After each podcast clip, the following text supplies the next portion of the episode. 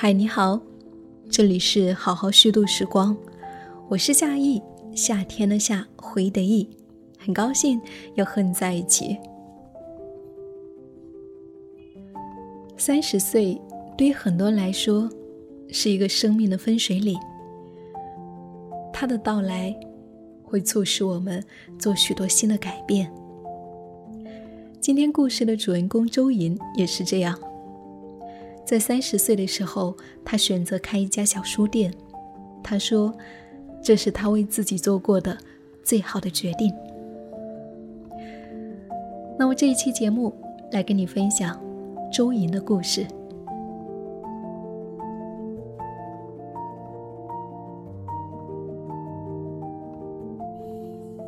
上海地铁二号线江苏路站出来，沿着江苏路走过天桥。漫步前行，在一栋普通的商务楼边的小路转进弄堂，眼前豁然开朗。一个种满花草的二楼露台，风景正好。斜对着露台的是一家在沪上书名中小有名气的独立书店——远方书屋。走进小书店，面积不大，四周的书架上、地上、桌子上，书摆放得满满当当。书店中间是几张桌椅，可以看书，可以喝饮料。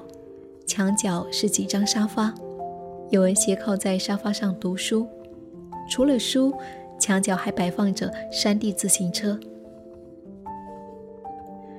走进这一家书店，仿佛和外面的世界形成了一种结界，心静了下来。在这寸土寸金的上海市中心。这一家并不起眼的独立书店，已经默默地扛过了五个年头。书店的老板周莹，短发，说话爽快利落。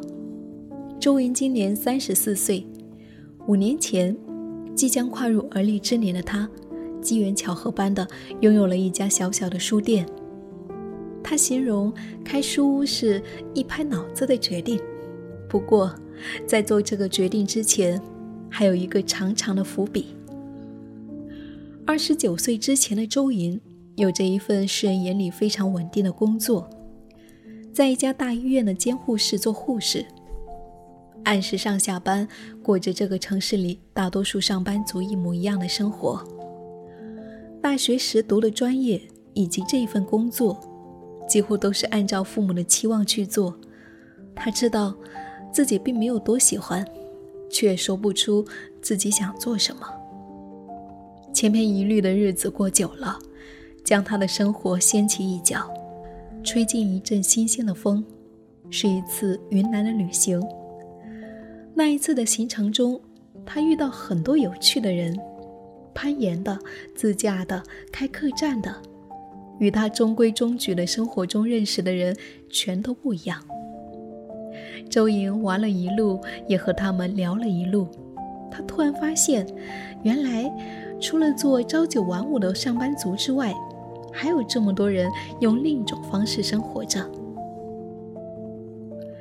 从云南回来，他对这些一直行走在路上的有趣的人们念念不忘，心里的某个地方似乎有什么在悸动，但他也不确定那是什么。周莹开始有意识地去接触户外，她去攀岩馆学习攀岩，攀友们时不时地聚在一起，喝酒聊天，谈天说地。那种感觉就有点像在云南的时候，与路上的同伴在咖啡馆或酒吧里面的聚会，天南地北无所不谈，非常开心。玩着玩着户外。他的心开始有点野了。生活的方式有那么多种，那些辞职去旅行的人们，就算是没有了稳定的工作，似乎也过得挺开心的，甚至哪怕是离开上海，也没有大不了的。联想到自己，他觉得也未尝不可。二零一四年。周莹觉得自己到了一种一定要辞职去旅行的阶段，领导很理解她想要闯世界的心情，和她说可以给他假期，不用辞职。但是他觉得远远不够，就是想要辞职去玩。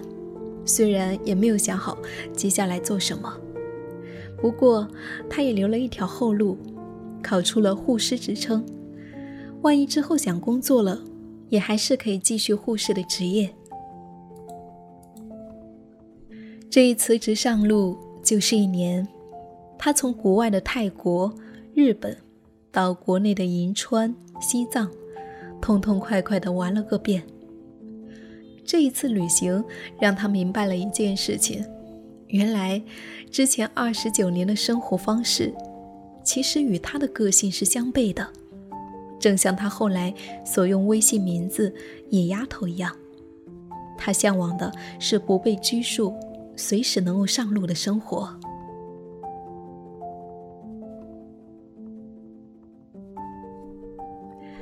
旅行总有结束的时候，那么问题来了，接下来该做什么呢？其实，这是所有间隔年的人都会遇到的问题，周莹也不例外。那一年在路上。越往后，我的心态就变成了一直在想接下来要做什么。他知道自己已经不大可能回到那种掐着点上下班的工作环境，想过去外地经营客栈，但是先生的工作是没有办法离开上海的，他也不能放下家庭一个人去外面打拼。先生很理解他的心情，跟他提议说。开个小店试试吧，比较自由，又可以多接触人，他觉得是一个不错的主意。最初，周莹在开书店和咖啡店之间犹豫过，仿佛是命运送给他的礼物一般。选址的时候，在他经过的一条路上，一间店铺的窗子上贴着字条，上面写着：“店主想找一位一起做书店的人。”他觉得这个机会不错，就走进去和人家谈合作。就这样误打误撞的成为了一家小书店的合伙人。这家小店位于延安西路定西路口上一栋别墅的一楼，原本是车库，位置和环境都不是特别理想，尤其是雨季特别潮，书也会发霉。不过他还是很开心，毕竟他的梦想。有了现实的寄托。为了做书店，周莹拿出了十几万的积蓄，其中大部分都搭在了租金上。书店是开起来了，但现实是残酷的，一连好几个月，书店都在赔钱，客人很少，每天只有几十块的收入，却不断的在花钱。虽然从收支上来看是赔的。但是回忆起那一段日子，周莹觉得受益匪浅。首先，他从一个开书店的行外人，终于有点摸到门路的感觉。合伙人是做民国时期的书的，从他那里，周莹学到了不少关于经营书店的东西。还有，他对于书以及对于读书的理解突飞猛进。刚开始，他的阅读很狭窄，很片面。没有什么深度，也没有办法帮客人推荐书，以至于现在再想想那时候的选书，都觉得看不上了。那段时间就相当于交学费了。我对于开书店开始有感觉了，本来不那么坚定，甚至想着可能开个半年就关了，但是发现自己很喜欢开书店之后，再怎么难也没有放弃。还有一种无法衡量的收入，是人与人之间的关系。书店开着开着，渐渐做出了一点成果，有了一些固定的客人，会时不时的来店里买书或坐坐，聊聊天，就像是周莹当时所期待的那样，以书会友，这也给了他坚定下去的信心。就在书店似乎走上了正轨的时候。他遭遇了一次最严重的生存危机，开到一年半，由于手续以及租约到期的问题，这间小小的书屋面临着关店的可能。那段时间，他的情绪波动很大，很难过。店里熟悉的客人下了班，便轮流过来陪他，安慰他。机会就这样不期而遇。他的一位客人刚好要搬到一个新的园区工作，听说园区计划找一些文艺小店入驻，便问他要不要一起去看看。这个位于江苏路的安静而低调的园区，他一眼就看中了。等待他的是走廊尽头的一个房间，面积不大，但是可以按照他自己的想法装修，租金也在可以接受的范围内。定下来这个地方之后，他整个人都放心了。这一次没有了合伙人，决定一个人做书店，装修全部是他一个人跟进的。装好之后，第一批书，第一个架子，一点点的填充进去。三面都是书架，一面是吧台，有好多窗子，光线很好，有舒服的大沙发，还有绿植，就是现在这一间远方书屋的最初形态。那是在二零一六年搬到了新址之后。无论是环境还是软硬件，都比之前有了大大的改善，各种手续也办得很顺利。它变成了一间非常像样的属于他一个人的店。书屋仍然延续了前一家店的风格，客人们可以随意来坐坐，有空聊聊天，可以叫外卖，偶尔也可以收留外地来的朋友过客。总之。这里就像是有人家的客厅一般，令人感觉舒适自在。运营仍然是一个大问题。周莹做过不少的尝试，也试过像别的书店那样，除了卖书，也卖咖啡、办会员卡、做活动，还曾经找过专门的咖啡师来帮忙。不过，他也很清楚，既然是书屋。但是从来没有在卖书上盈利过。给书屋带来第二次转变的是疫情。二零一八年底、一九年初，她刚刚成为新妈妈，还在月子期间，疫情就突然发生了，书屋不得不暂时关掉了两三个月。在那之前，书屋虽然也在维持着经营，但是一直没有太大的起色，一直在以实际行动补贴书店的先生。觉得这样下去也不是办法，于是断了一部分经济上的支持，希望书店能够靠自己的运营存活下去。这几件事赶在一起，反而给了他一个深层次思考的机会。这间小小的独立书店到底要怎么做？他回顾了一下之前的营业模式，又做书，又做餐饮，有活动和其他。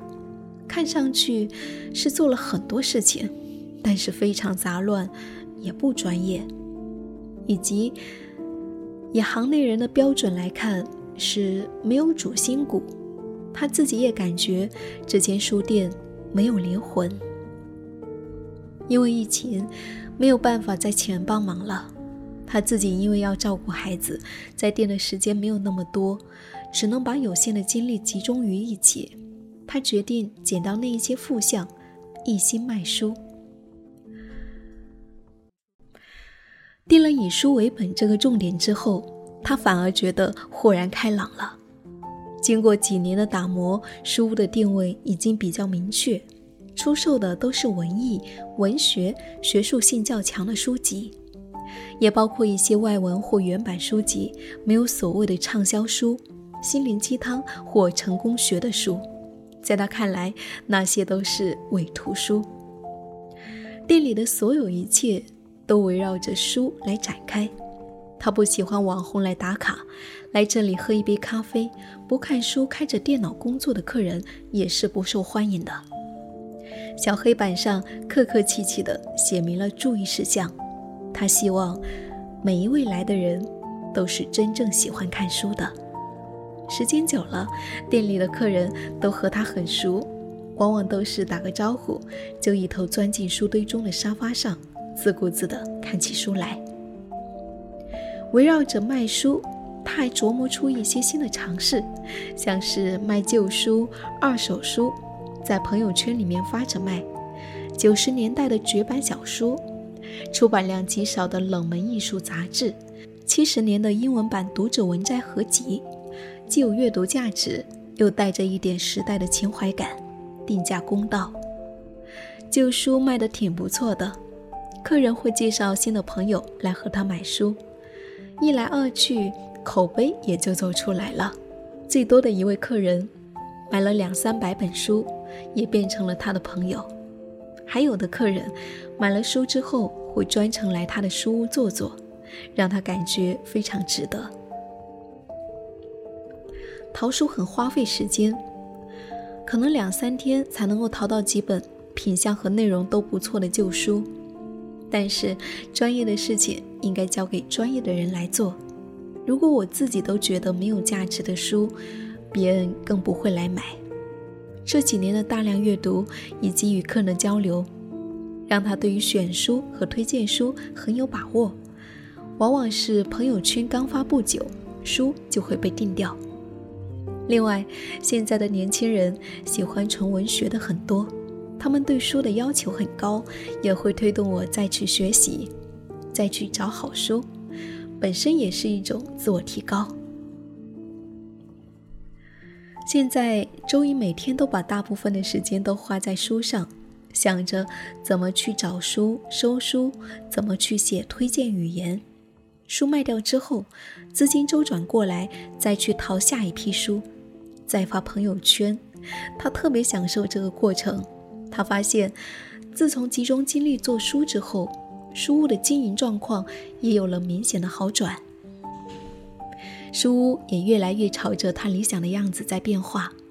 这个七月，店里暂停了营业，周莹会花费一个月的时间用来装修。八月份重新营业之后，会有一个小小的区域进行花艺展示。他的时间被安排得非常满，上午在家照顾孩子。下午把孩子托付给家人，自己来打理书店。他没有找助手，而是一个人看店。一进书店就要忙碌到晚上，但是非常充实。阅读以及和客人聊天，是他几乎每天都会做的事情。从书中和客人那里不断的学到新的东西，不断的成长，正像他的这一间小书屋一样。熬过了最初艰难的几年，目前一切都变得顺利起来。这样的生活，他想要一直继续下去。